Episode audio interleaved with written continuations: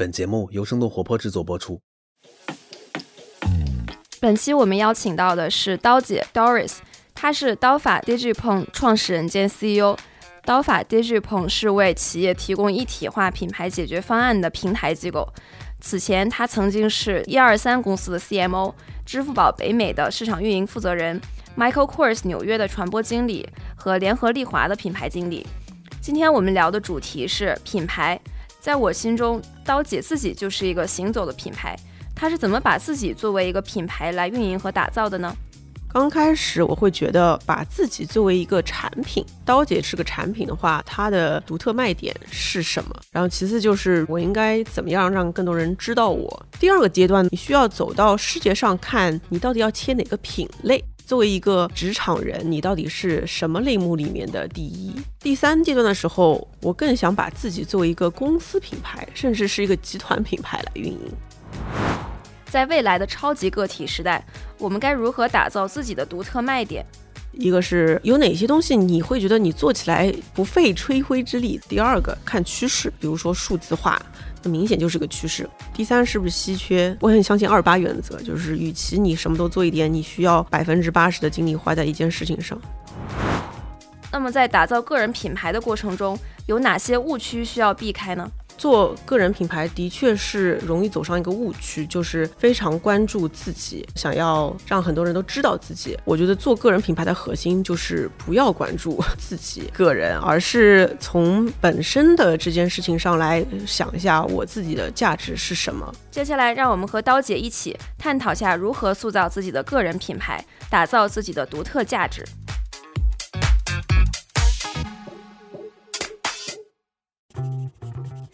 欢迎收听飞书旗下的《组织进化论》，我是主持人 Zara。这是一档专注于职场话题和企业管理的播客节目。我们邀请有干货、有故事的嘉宾来分享对于未来工作和管理方式的洞察。希望思维的碰撞可以激发出新的思考，让我们的工作更高效、更愉悦。今天我们请到的是我的一位好朋友刀姐 Doris，相信很多听众朋友们应该都看过刀姐的很多十万加的文章，她是我很尊敬和佩服的一个朋友。然后今天我们也是请她来分享一些自己职业的经历以及创业的一些感悟。然后要不刀姐先自我介绍一下，你从大学毕业到现在，你整个职业的路径大概是什么样的？Hello，大家好，我是 Doris。江湖人称刀姐，我是在美国念的一个文理学院，然后毕业了以后去美国的联合利华，在新泽西做了助理品牌经理，后来去了纽约的那时候的 MK Michael Kors 做亚太地区的社交传播经理，然后就跳槽去了。呃，硅谷当时加入了支付宝，然后那时候是那边认识了你，我记得你乘了个火车过来找我，然后我是一七年的时候回国，加入了现在已经倒闭的一家公司，负责他们整体的市场品牌增长营销，然后一九年一月份成立了我现在的公司刀法，很多人以为是卖刀的，但其实是 做提供品牌解决方案的一个平台机构。呃，这就是我的职场经历啦，就是从不停的跳槽，美国跳到中国，在最后成立了自己的公司。嗯，然后你过去八年一直在写公众号，对，从一四一五年开始写，然后写到今天。你最受欢迎的几篇文章都是讲什么的？我最受欢迎都是很不正经的一些文章，至今已经无人知晓。其实我最火的一篇文章是，呃，当时写的那个互联网黑话。现在黑话已经很普遍了，包括你们字节出了很多黑话。我还有一篇文章写的是伏地魔，因为当时我是上海人，在北京，我们叫潜伏在帝都的魔都人。第三篇是如何用增长营销原理找到真爱，对，就是你找到你老公的那个过程，对对对，剖析了一下。现在看来，可能我的职场路线走错了，我应该走一些 娱乐博主。我觉得你的提炼总结能力非常强，就是你能把你自己的一些经历抽象出来，然后用一些特别有趣的文字传播出去。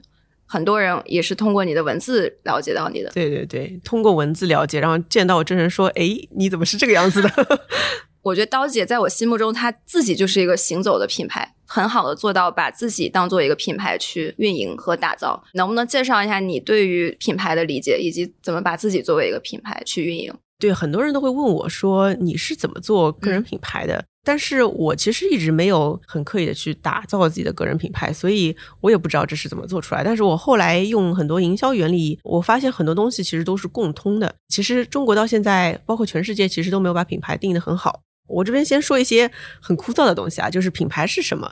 品牌其实是没有一个实体的东西的，品牌其实就是消费者对一件事情的这个认知的集合。比如说用大白话来讲，就是别人想到你 Zara。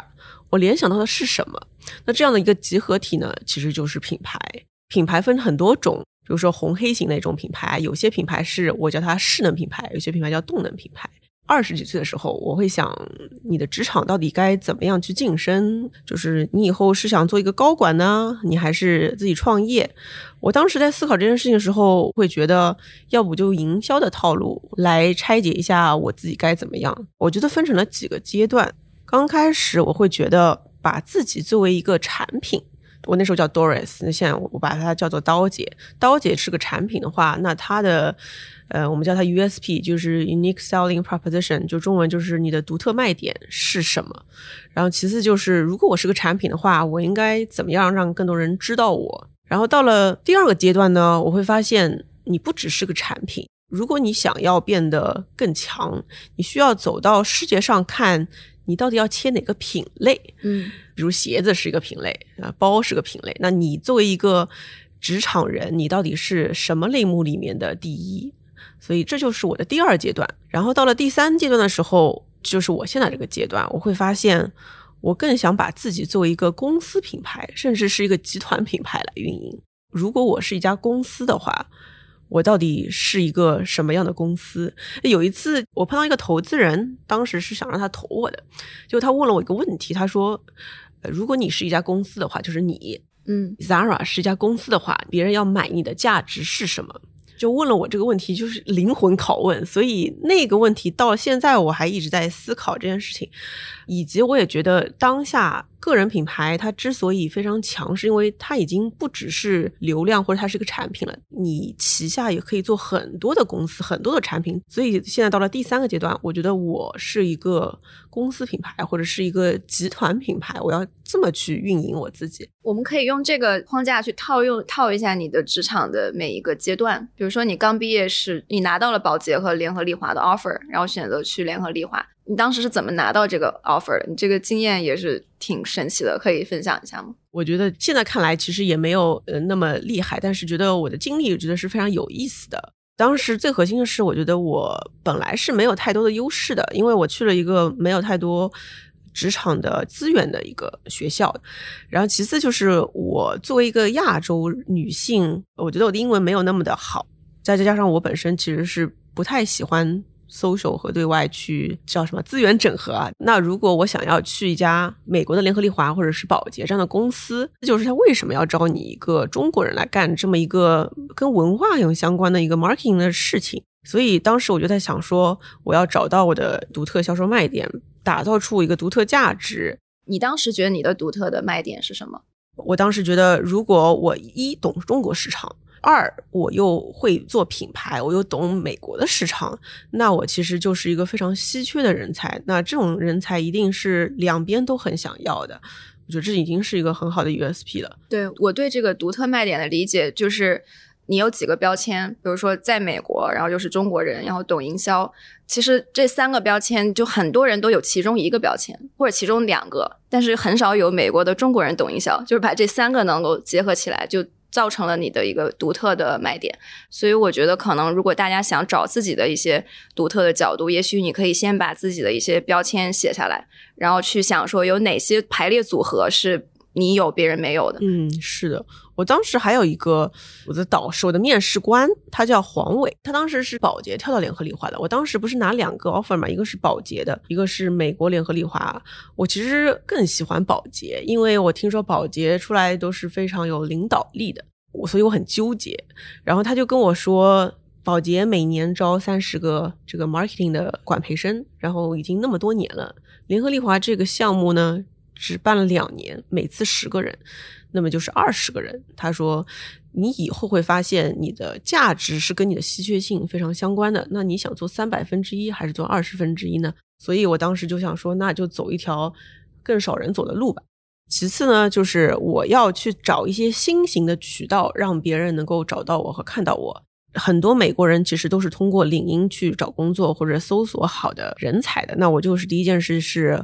我在领英上把我自己的资料写的非常详细，因为好在是我在大学毕业前其实就已经做了十份的实习，这么多，我很早就开始做实习，什么可口可乐、万博宣伟、罗兰贝格、第一财经，我就是民企、国企、外企我都工作过了。打到你的简历是一部分，另一部分就是你在这个过程中你到底带来了一些什么样的一些想法，就是理性、感性都有。我当时就跟面试官说，首先你应该没见过一个比我面试更多的人嘛，因为我在这个中间发现了我到底喜欢的是什么。我说我在这个过程中，因为尝试过太多，所以我知道营销是我非常热爱和喜欢的。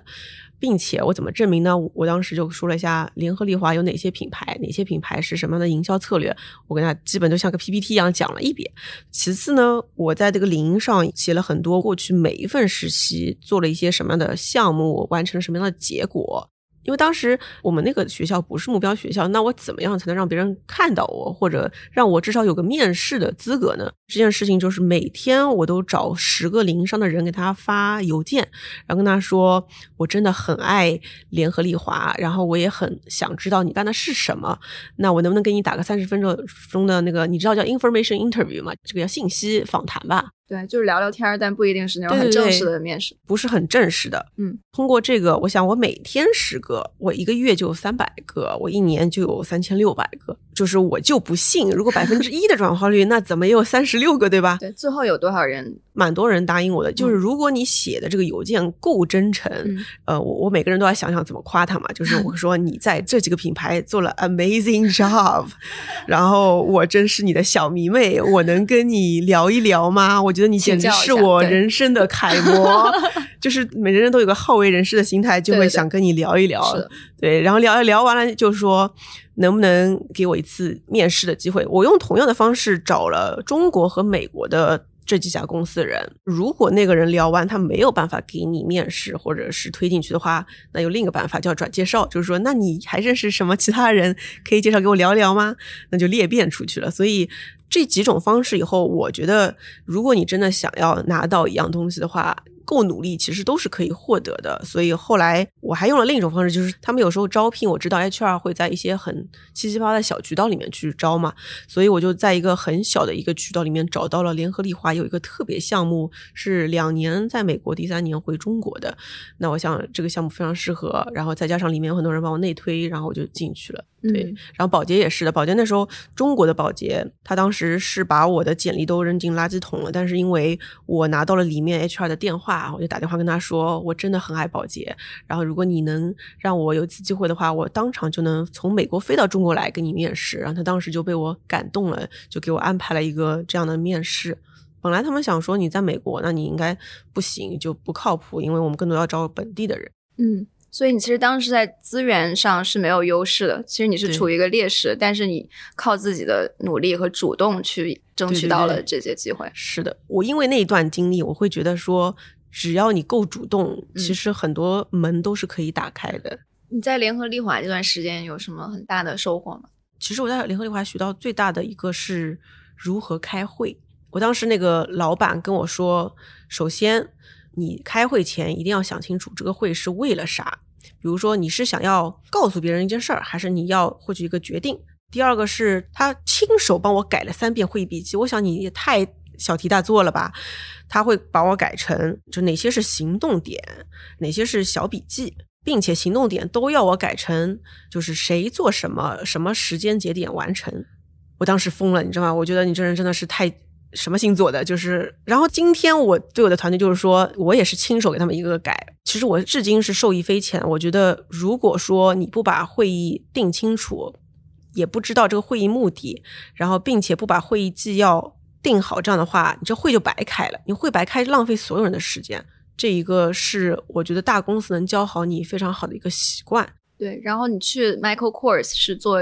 中国市场的这个对社交媒体运营是吧？其实是大中华加上亚太，包括日韩也在里面。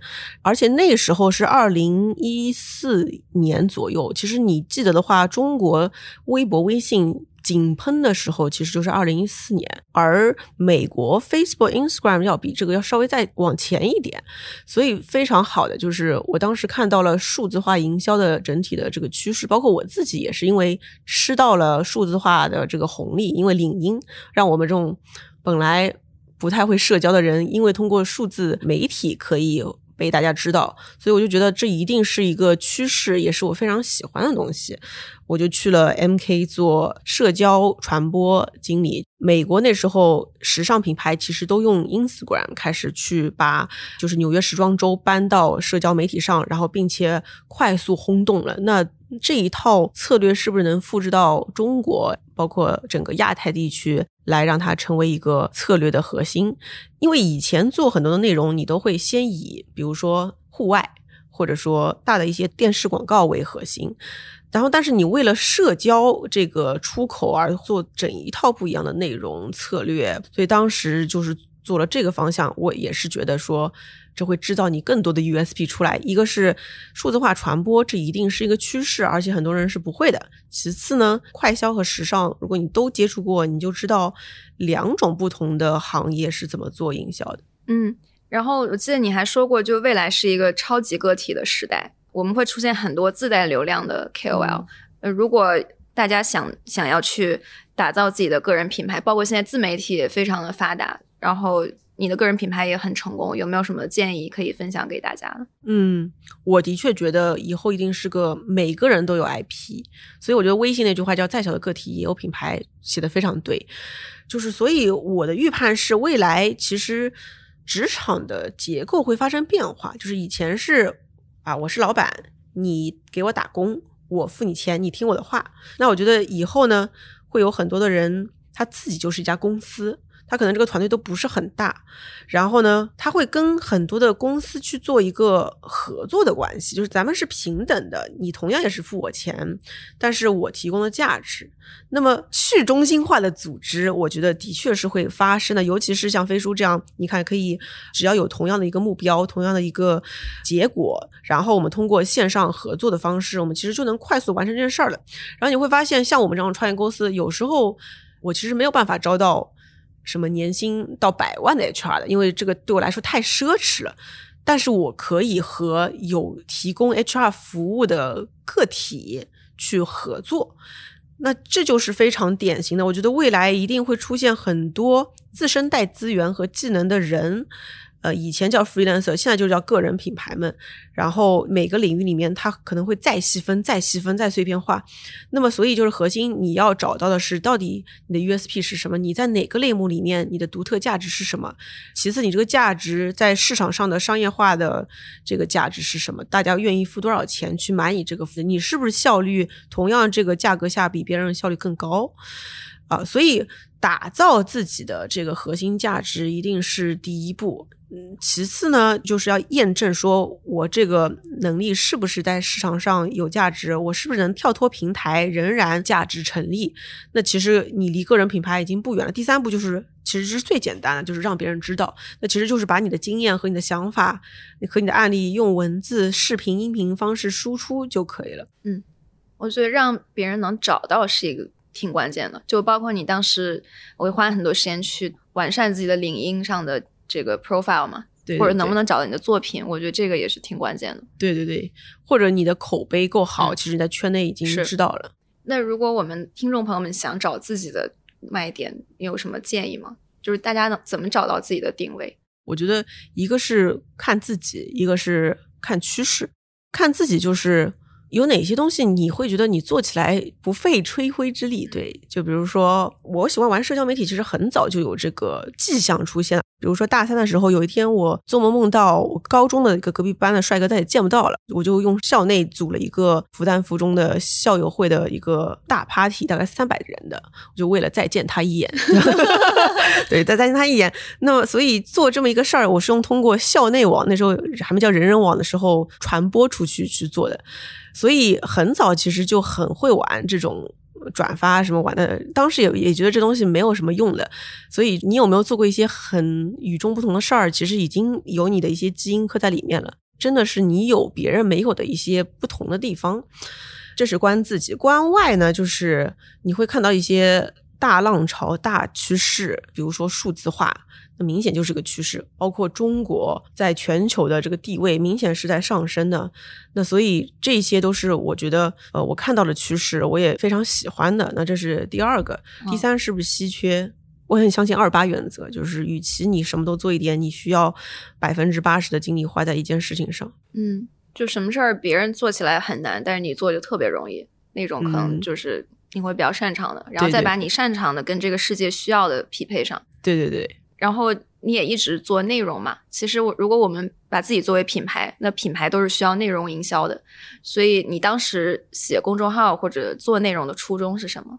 跟跟你一样，对 我我，因为我们俩，我跟 Zara，我这边介绍小 Zara，反客为主，因为跟 Zara 很早就认识，他当时有一个英文的博客，对，而且就是全是写的一些很有意思的东西，比如说三番好吃的餐馆是哪些，我觉得很有意思。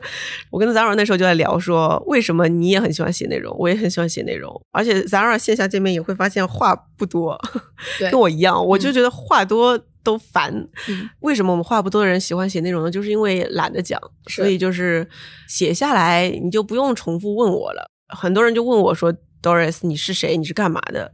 问太多遍也显得烦，就不如写下来，把我一些有意思的经历写下来。对，我的初衷也是一样的，就我经常被同样问到一些重复的问题。然后，如果我我发现我回答了三遍以上，我就觉得挺浪费口舌的，然后我就会写下来，然后发个链接 看一下文章。我当时写作的第一个冲动，我觉得可能会更加符合大家的习惯啊，是有没有什么东西你其实一直挺想吐槽的？嗯，就是你槽点满满，你简直就是跟人可以生动形象的表达，但你缺少一个出口。我其实像伏地魔。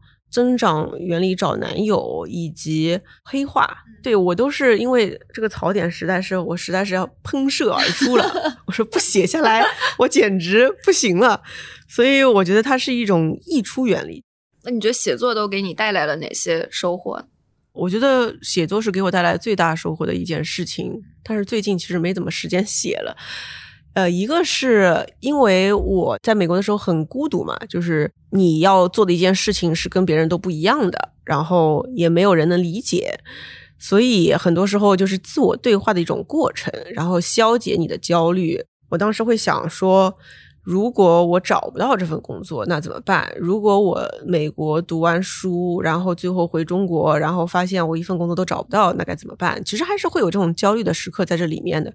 爸妈又付了那么多学费，所以在这个时候呢，就开始自我对话，说：那我下一步该做什么样的事来避免这个事情的发生，以及这个发生的概率到底有多少？怎么样能够扩大他成功的概率？就不停的对自己说话，然后不停的回复自己，最后变成了个神经病，变成了个人格分裂的人。所以我觉得这是第一个，就是至今也是我的消解焦虑和消解我自己很多时候烦躁的一种方式。第二个就是非常容易让别人了解到一个全面的我，因为很多东西人跟人之间其实现在能接触到了解别人的一种渠道其实越来越少了。但是通过内容，你可以更加了解他一些底层的一些想法，他到底是个什么的人，他为什么做哪件事情。嗯，对，其实我通过做内容认识了很多特别好的朋友。包括特别合得来的人，因为如果是看了你的内容找过来的，他说明他已经认同了你之前表达过的观点或者你的思维方式，然后这样一见面就会发现特别聊得来。我觉得传播广的内容不一定是好的内容啊，好的内容分很多种，传播广的内容底层的是一个煽动的情绪在这里面的，包括脱口秀大会。然后有很多内容是包在理性的外衣里面，其实内里是个吐槽，那这种就会变成十万加。但这种内容不一定都是好内容，有些好内容其实是阅读量很少，但是你只需要让对的和合适人看到就可以了。所以我刚开始写的就是传播性广的内容，我觉得那种写完你刚开始会觉得好爽啊，有这么多人看，我好厉害。但写多了你会发现来了很多很没必要来的人，就是那种白嫖粉。我就觉得没意义了。举个例子，我我其实在这两年写过一篇行业里面，就是新消费、新营销、新品牌这个行业里面，很多投资人都非常认可的一篇文章，叫“动能品牌和势能品牌”。其实这个理论当时为什么会想要写，其实是里面也有一个槽点在的。就槽点就在于当时很多人都非常喜欢看所谓的动能品牌。动能品牌就是说白了那种速度增长非常快，靠性价比的价格或者是快速接触到消费者，比如说他通过抖音啊，通过这个小红书啊，快速爆炸的一些品牌。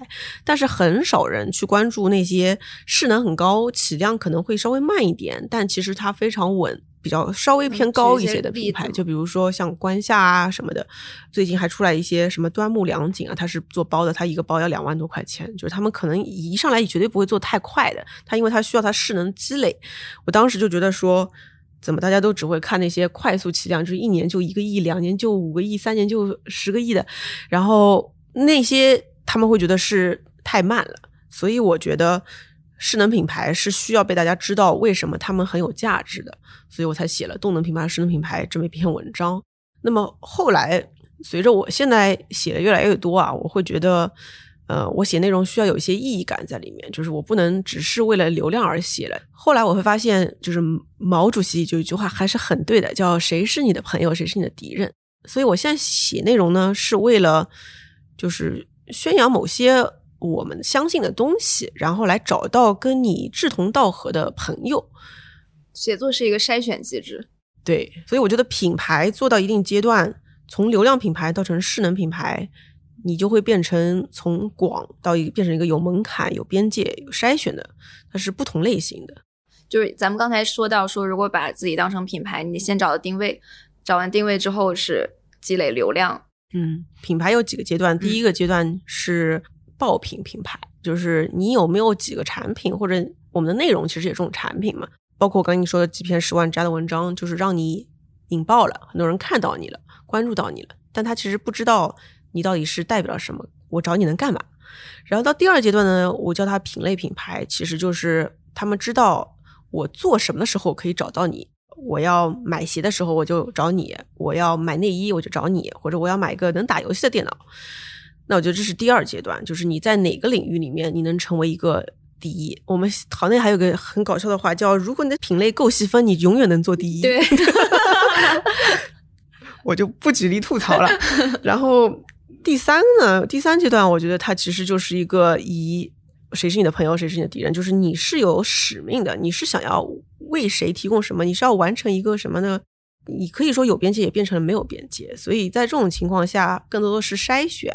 和找到更能为你提供价值的一群人，对我觉得是这么三个阶段。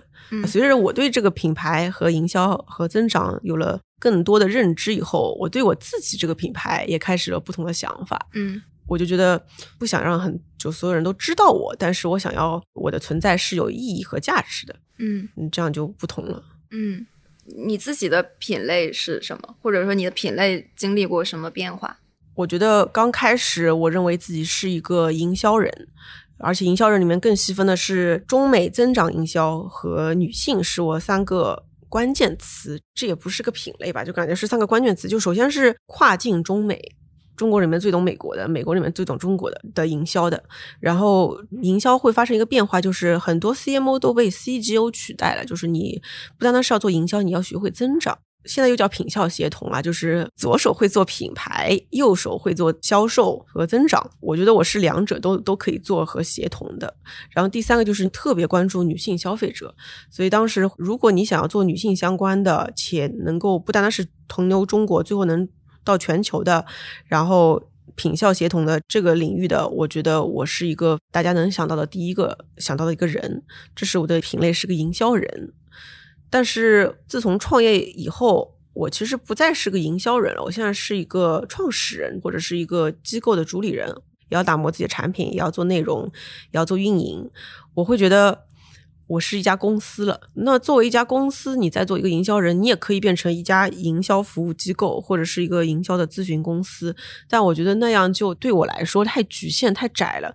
所以现在我变成了一个。平台，因为我觉得我可能没有办法一直做刚刚我说的那几个领域的第一，因为这个事情是变化非常快的。我现在看到很多年轻的、比我更年轻、更优秀的人，我已经做不了第一了。然后，而且我很恐惧，就是说，如果你永远做第一的话，你就永远在恐惧。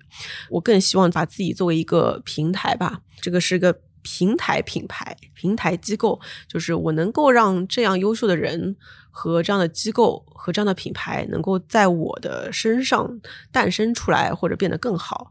所以我就从一个个人个体营销操盘手变成了一个平台，变成一个公司，甚至我后面觉得刀法不只是做一个业务，会做很多个业务，变成一个集团。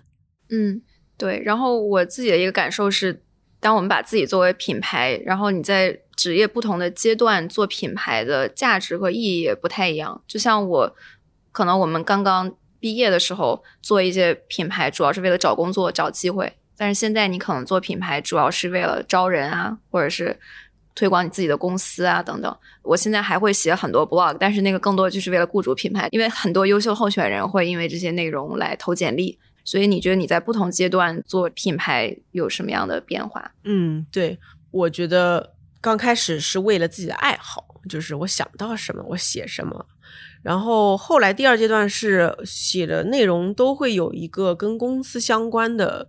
目的性，但是我现在第三阶段我又回到了第一阶段，我会觉得你到第二阶段的时候写出来的东西很功利。这年头最好的内容一定是真实而纯粹的。我觉得第二阶段的内容它有时候不纯了，不纯了以后读者都是很敏锐的，都能感受到。所以第三阶段我又开始回归到了我知道哪些内容是我为了公司，比如说我跟我的内容助理，这我们会讨论说。我戴的不同的帽子，有时候我这个帽子戴的是刀法的创始人刀姐，有的我戴的是偏营销专家吧。我写的内容还有一部分就是我，我就是 Doris。这时候我想写的内容，我会把它分成不同样的类目去写。嗯，因为现在很多年轻人想在职业发展中超近道嘛，那你常见的这些错误的做法有哪些？嗯，虽然我前面开玩笑说我一直跳槽啊，但是我觉得跳槽不是一个很好的事儿。嗯，我觉得我现在会看到我的一些同行，或者说跟我年纪差不多的以及年轻人，会眼高手低比较多一些。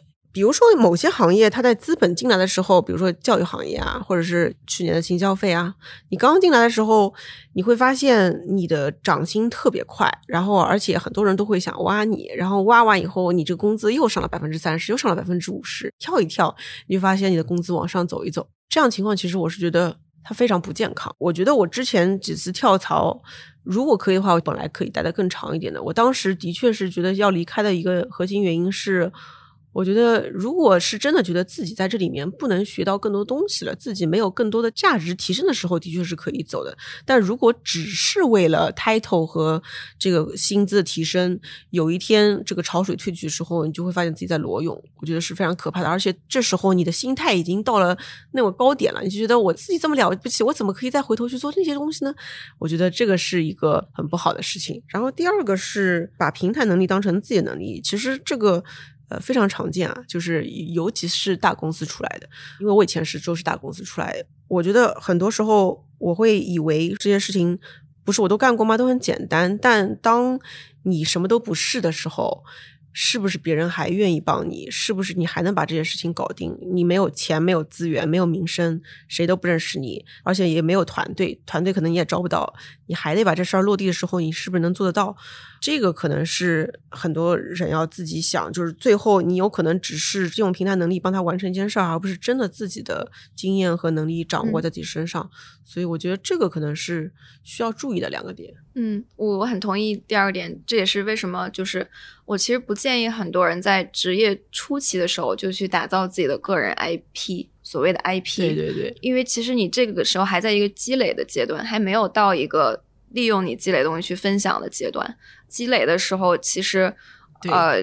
就是还是应该把精力花在学习上，而不是去输出。而且大家如果被你的东西吸引，它不是被你吸引，而是被你平台那些光环和标签所吸引。对，就我觉得很多人会混淆平台的光环，把它当成自己的光环。对，其实我发现那些个人品牌做的最好的人，反倒都没有去刻意的做这件事情，都是因为他们在自己的本职工作就做得非常好，导致他们有很多的独特的视角、观点、理解，然后。自然的，大家就被他们所吸引了。对，我觉得做个人品牌这件事情的确是容易走上一个误区，就是非常关注自己，然后非常的想要让很多人都知道自己。然后我觉得我早年还会做几件事情，就是我自己写篇文章，还会到我所有的群里面去发，包括有些不是我的群。我现在看来。这样的行为非常讨人厌。其实做个人品牌和做品牌一样，就现在你看到很多做的好的品牌，它一定都不太对外说自己的，反而它营销会做的相对更少。它更多关注的是它的产品体验是不是好。所以我觉得做个人品牌的核心就是不要关注自己个人，而是从。本身的这件事情上来想一下，我自己的价值是什么？打造自己价值。我中中间也有一度，比如说那时候一五年就开始，一四一五年就开始写公众号，后来就很多人知道了。当时新媒体很火，很多人也是靠这个赚到了很多钱。然后我就在想说，那我要不要自己出来也做博主呢？然后当时其实选择了不要，而是继续去这些公司去做。我就是觉得。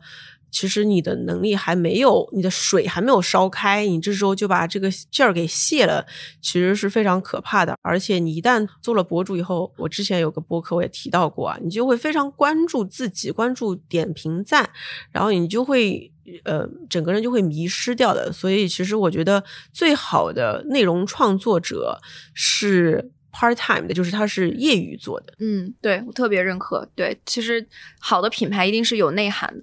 他会花非常多的精力去打磨自己的产品，然后你的定位啊、独特的点啊等等，只要这些东西对了，后面的都自然的会过来。嗯，然后比如说社交拓展人脉这件事情，其实很多时候大家会问你你怎么建立自己的人脉。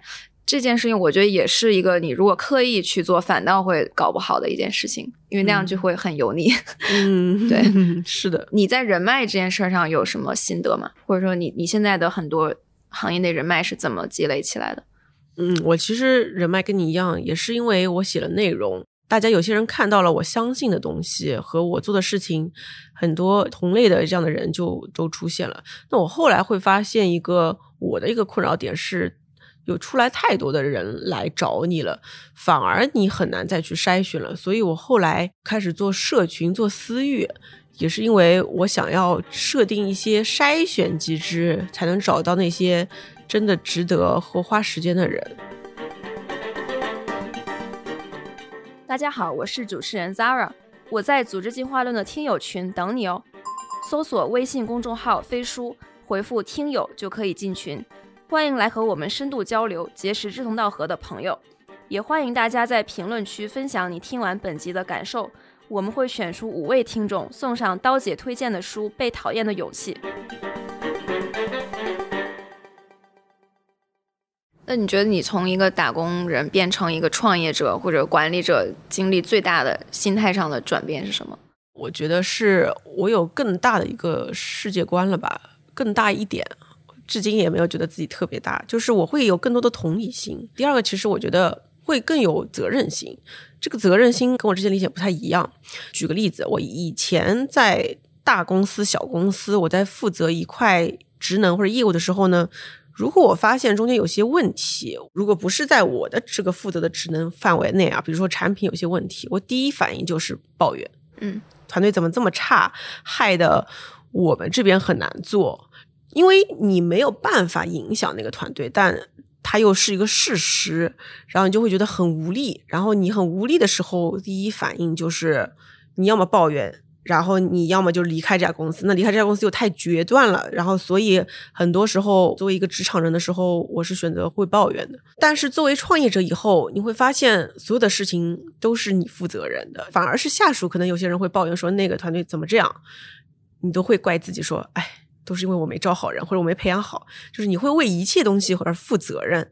在这种时候，我就不再抱怨了，因为所有的团队的问题都是老板的问题，你就会想说。OK，那么问题是这个解决方案是什么呢？我也会问团队，OK，这个问题是这样，那你给我的建议是什么呢？我可以做的，我可不可以把它改变？那你有建议吗？所以我觉得这样一个主动负责的人生，是我创业以后觉得更加积极的。然后其次就是我要给别人发工资，我也知道了每一份工资对别人的意义和价值在哪儿。我也看到了很多人他的经历的不同，就是每个人经历是不一样的，跟我是不一样的，所以我就会更有同理心，想要创造一个。环境和平台是对大家都好的。那过去的话，因为我只能为我自己负责，别人拿多少钱或者他怎么样，跟我好像没有太多关系。我可能只能作为朋友来安慰安慰他。那现在他在这边选择跟我一起工作，就等于他把这段时间的命运交给了我。我觉得我要为他人而负责，所以你要让他在这段时间获得好的价值提升，所以你就会有更大的一点的世界观。能讲一下你创业以来就有挺多坑也踩过？比如说在用人上或者是管理上，有什么比较大的收获吗？我觉得我们这种读过一些书但见的人很少的 创业者来说，创业最大的坑就是你见过的人不够多，不了解不同的人他们的想法，他们的动力来自于哪里，又有什么东西是他们非常害怕，什么东西他很喜欢的。我觉得我有时候会判断错误。所以在这方面的话，我踩了蛮多坑的。我有时候会觉得，我要招一个人过来，他就能负责这些所有的事情，但是这不现实。在这个过程中，我会学会把很多我需要做的事情不停的拆解、拆解再拆解，拆解到每个人只需要完成一个 function，其实就能完成了的事情。这个是我现在两大坑吧，就是一个是对很多画像能力的这个要求其实没有很清晰，第二是对人判断，呃，还是需要一定的阅历。我就上次见一个投资人，他跟我说，很多年轻创业者其实都是非常聪明厉害的，在做产品上、做业务上，但其实他们都做不好管理，因为管理是需要阅历的，需要见过足够多的人。然后，而且当你公司快速增长的时候，其实不需要太多管理。你就是业务增长时候，你觉得什么都没有问题。但是，一旦业务慢下来的时候，什么都会变成问题。这时候就需要管理了。所以，我觉得管理是非常大的挑战。比如说，我们现在有个非常有名的一个产品叫刀法品牌操盘手俱乐部，它是一个圈子，就是很多做品牌的营销啊、增长、运营的从业者都在里面。然后我当时呢就想招一个这个品牌操盘手，我们内部叫他 C 端的负责人。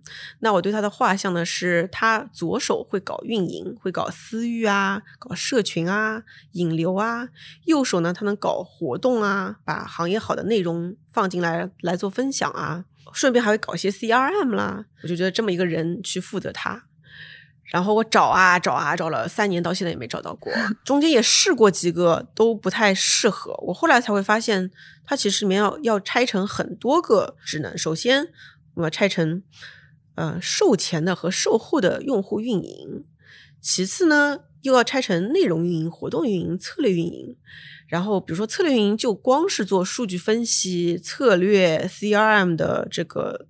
生命周期，它就可以做很久。然后做活动的呢，又分成线上活动、线下活动。线上又分社群的活动和视频的活动。刚刚说的内容运营呢，就是做完的这个活动，怎么把它的内容再沉淀。所以我后来就把它分成了四个职能。然后这个四个职能以后呢，我会发现它还要再细分，再细分到策略运营又分成拉新型的和精细化运营型的。所以我觉得这是一个，我本来是想招一个这样的 C 端总负责人来做这么一件事情，但其实最后是需要我先自己把它想清楚了，甚至我先要做一遍，我才能摸清楚到底是个什么样的画像的人和怎么一个组织结构的。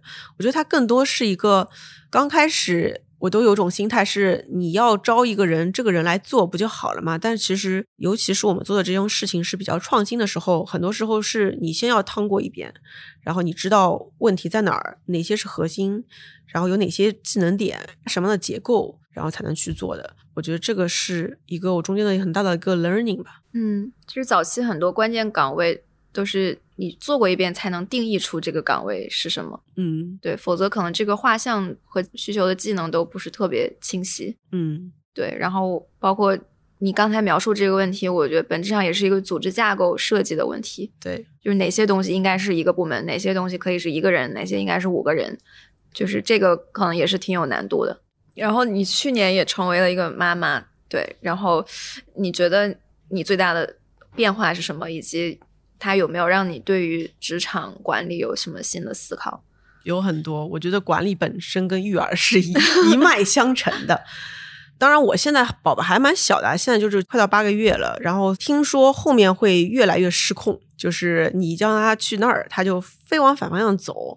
我觉得育儿是一个管理的极端案例，就是他压根儿不听你的，然后，嗯，你也很难跟他，就是你叫他做什么事儿，他反正就是他不听命令，他也不拿你钱，那你怎么办呢？你还得你还得爱他，呃，所以前两天谁在跟我说哪个妈妈？培养自己的儿子的时候，他是这么说的：“他说，如果你想干那件事儿，OK，我也不限制你，我也不告诉你这个事儿你该做不该做，但是我会告诉你这两种选择的利弊在哪儿，最后你自己做决定。”我觉得这就很高明啊。其实像我这种比较急性子的，或者非常目标导向的，我很多时候就是想说，最好的方式你就按照我说的做就好了。但其实，尤其是咱们九零后啊、九五后，其实是不太愿意直接接受一个命令的，更多想知道是为什么。所以在这种过程下，怎么样引导让他自己做决定，然后让他心甘情愿的做下这个决定，其实是更重要的。所以我觉得，如果能把孩子培养好，下属一定也会更好。对，所以它一定是一脉相承的。嗯，就是现在越来越多九五后、零零后步入职场，然后你觉得这一代，因为现在很多消费品也需要吸引更多的年轻的受众，然后你觉得这一代人在选择机会上，包括在职业发展道路上，或者他们看事儿的一些角度，有什么样的不同？我觉得。至少我们公司的团队的成员，我们是非常欣赏我们公司的透明的。就是我会把全公司的收入就在全公司的会上直接讲，然后说明年多少，然后并且明年五个 OKR 五个 O 是什么，然后每一级是什么，我都是开诚布公的直接讲的。然后大家会觉得非常透明，且我每天的想法都是写在我的微博和即刻上的，所以。老板想什么也都看得到，这件事情让他们会觉得我们是在一条线上的。我觉得这是一个非常好的一个事情。我这么做呢，是因为我发现，嗯，现在九五后非常需要知道为什么我要做这件事情。如果一旦告诉他们意义是什么，然后为什么要做这件事情，他们会发挥出比上一代更加有大的想象力和爆发力。所以我觉得这件事情是为什么。嗯，我们都开始做 OKR 了，而不是做 KPI。嗯，为什么透明很重要呢？以及你怎么实现这种透明？因为我觉得透明可以更好的吸引到想要干实事的年轻人。他会更加知道哦，你要去这个方向，而且你会更好的、更快的找到那些可能被你忽略的人才啊。他们看到说哦，原来我们的整体的公司是要往那个方向走的，那我有这个 idea，你看看你有没有兴趣？然后，而且他也知道说你到底要什么，就是我们沟通很简单，就我不喜欢。公司整体就是你藏我藏，然后我们很多时候都花在沟通成本上了。我其实的确是觉得飞书是一个很好的工具。今天还请 Zara 来我们公司专门做了一次分享。我也是个追求效率的人，很讨厌一遍一遍说一样的东西。就是为什么我们开始做内容的。那么对于新员工也好。你来我们公司分享完，我立马就写了一个 Doris 的使用指南，我还写了我的个人喜好，比如说我非常喜欢积极主动的，然后我需要交东西要准时且完整之类的。那我觉得，如果我能把我自己的准则和我的标准都能尽早的把它挖掘出来，大家就不用去猜，因为你猜的时间很内耗。那比如说现在我就在快速在公司里面推进的就是，首先。我们 OKR 从我开始拆，我先定五个 O，然后我们全部的核心团队拆公司的 OKR，再把核心的 KR 拆到关键的一些部门上，然后部门再拆 OKR。然后呢，就像你今天说的一样，我们下一步就准备把我们每个人的 OKR 放在自己的飞书的个人简介上。那我觉得这件事有什么好处呢？就是，呃，有时候大家会说，为什么那个团队不帮我呢？那个团队为什么？这么自私呢？这不是自私，人家有人家的 OKR。那如果你能找到对方的 OKR，跟自己协同地方，你其实能更好的推进合作。所以这件事情很重要。其次呢？我非常喜欢文档这个沉淀下来，因为我觉得做公司本质上是一个搭建体系的过程。我觉得最好的公司最后甚至是无人运营的。那无人运营的核心就是它里面有很多的规则和标准，其实都已经沉淀为系统了。不然的话，我们也经历过啊，就是人走了。结果发现所有的经验也没了，然后你要重新再来一遍。我觉得是很痛苦的事情，所以我们非常支持内部都要有一个 wiki，然后把所有的 know how，就是我们的 SOP 都要沉淀下来，让后面的人知道哪些事情我们做过的，并且这是第二个，第三个呢，是因为我很追求效率，我希望每件事情都是做的是到点上的。很多时候我们做着做着会忘了我们为什么做这件事情，所以我觉得我需要大家永远回归到目的，为什么我们做这件事情，然后做的事情跟他有什么关系。然后我经常会跟别人说，我为什么做刀法是成就中国好品牌。其实我去年会发现，我一直在说成就中国好品牌，但是我们团队是没有办法领悟到，或者说完全感触到，一是为什么做这件事情，其次是我做的这个东西为什么成就好品牌的。那所以，我就会把成就中国好品牌这几个字拆解为 OKR 的 O，然后比如说一，我们要找到能。提供品牌解决方案的合作伙伴，并且一起给品牌提供服务，那这是一个 O。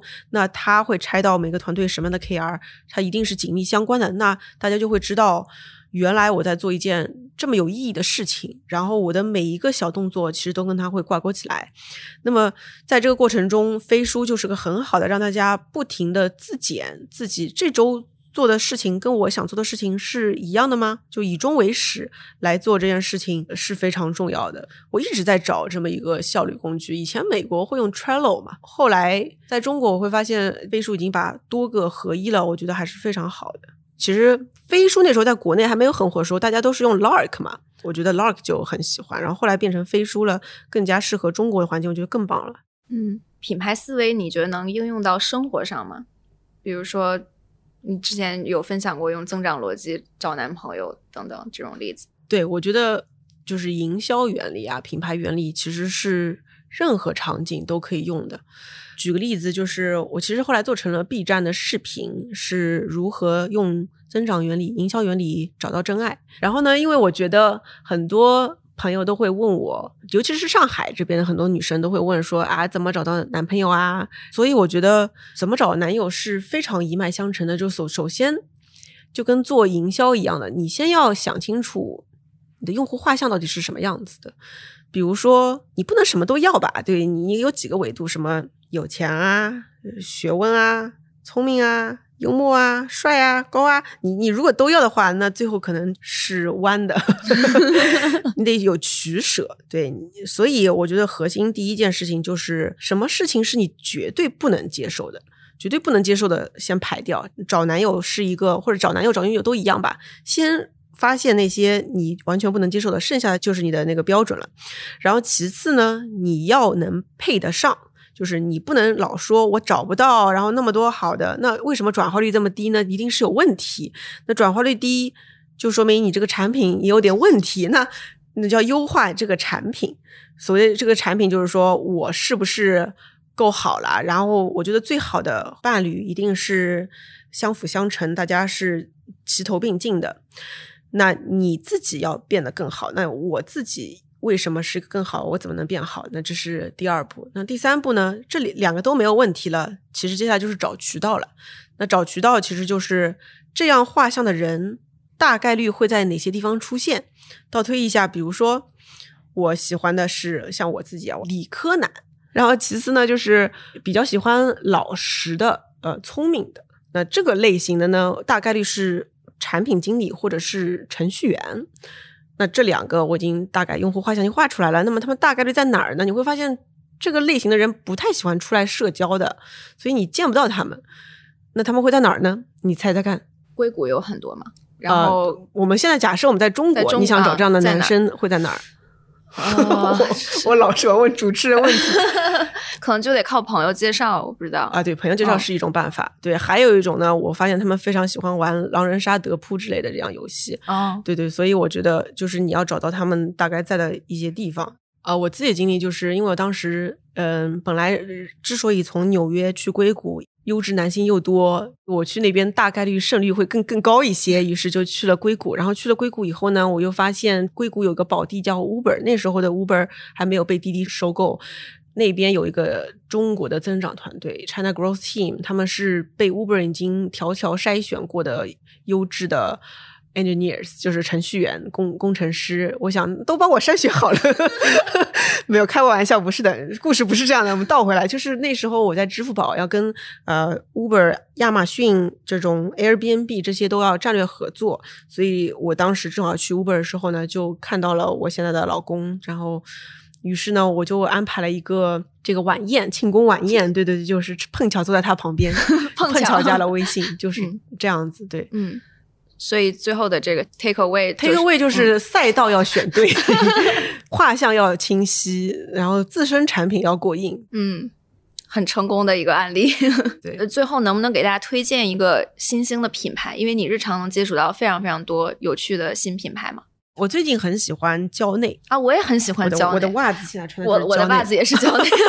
我最近买了很多他们那个家居服，对我特别喜欢他们那个产品细节，就是标签印在外面这一个小点啊。对，因为很多以前那里面有标签就很渣，对。然后他，我觉得他们就把这一个点，就让我感受到了他们品牌的一个对产品的理解以及他们的一个价值主张。然后你现在也是在招人嘛？能不能分享一下你们在招什么样的人才？嗯，以及大家如果感兴趣的话，怎么去投递？